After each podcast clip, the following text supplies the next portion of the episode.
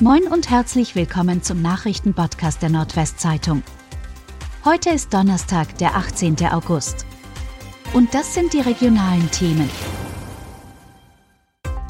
Strecke für Stromautobahn durch Nordwesten vorgeschlagen. Die Planungen für die Stromautobahn Korridor B werden konkreter. Am Mittwoch hat der Übertragungsnetzbetreiber Amprion einen favorisierten Trassenkorridor vorgestellt. Eine der zwei geplanten Trassen soll über einen rund 270 Kilometer langen Abschnitt von Wilhelmshaven über die Kreise Friesland und Ammerland sowie das Oldenburger Münsterland nach Hamm in Nordrhein-Westfalen führen. Eine zweite rund 440 Kilometer lange Trasse soll von Heide in Schleswig-Holstein an Cuxhaven vorbei über die Wesermarsch und den Landkreis Oldenburg Richtung Süden verlaufen. Sie endet in Polsum bei Mahl in Nordrhein-Westfalen.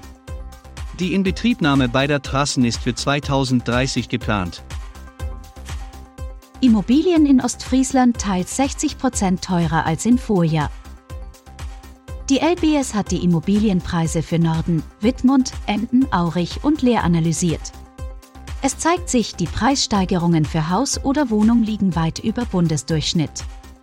In Ostfriesland gab es demnach Steigerungen um 20, 30 oder auch mehr als 60 Prozent.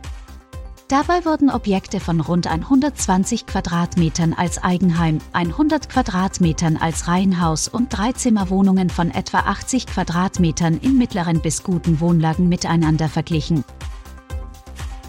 Vermisster Mann wird tot in Weser gefunden.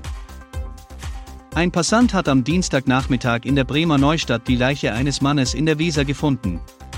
Laut Bremer Polizei handelte es sich dabei um den 32-jährigen Mann aus Bremen, der am vergangenen Samstag von einer Brücke in die Weser gesprungen war und seitdem als vermisst galt. Die Kriminalpolizei hat die Ermittlungen zur genauen Todesursache aufgenommen. Hündin und Drohne finden vermisste Seniorin in Gandakesee.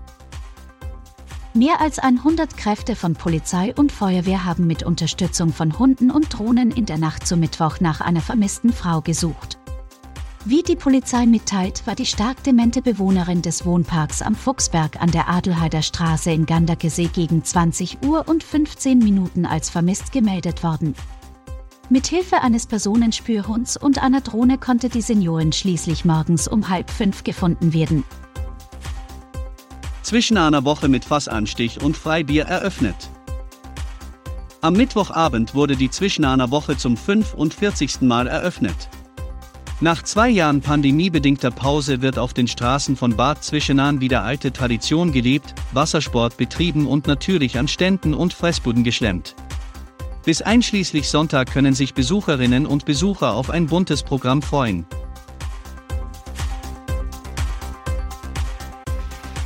Und das waren die regionalen Themen des Tages. Bis morgen!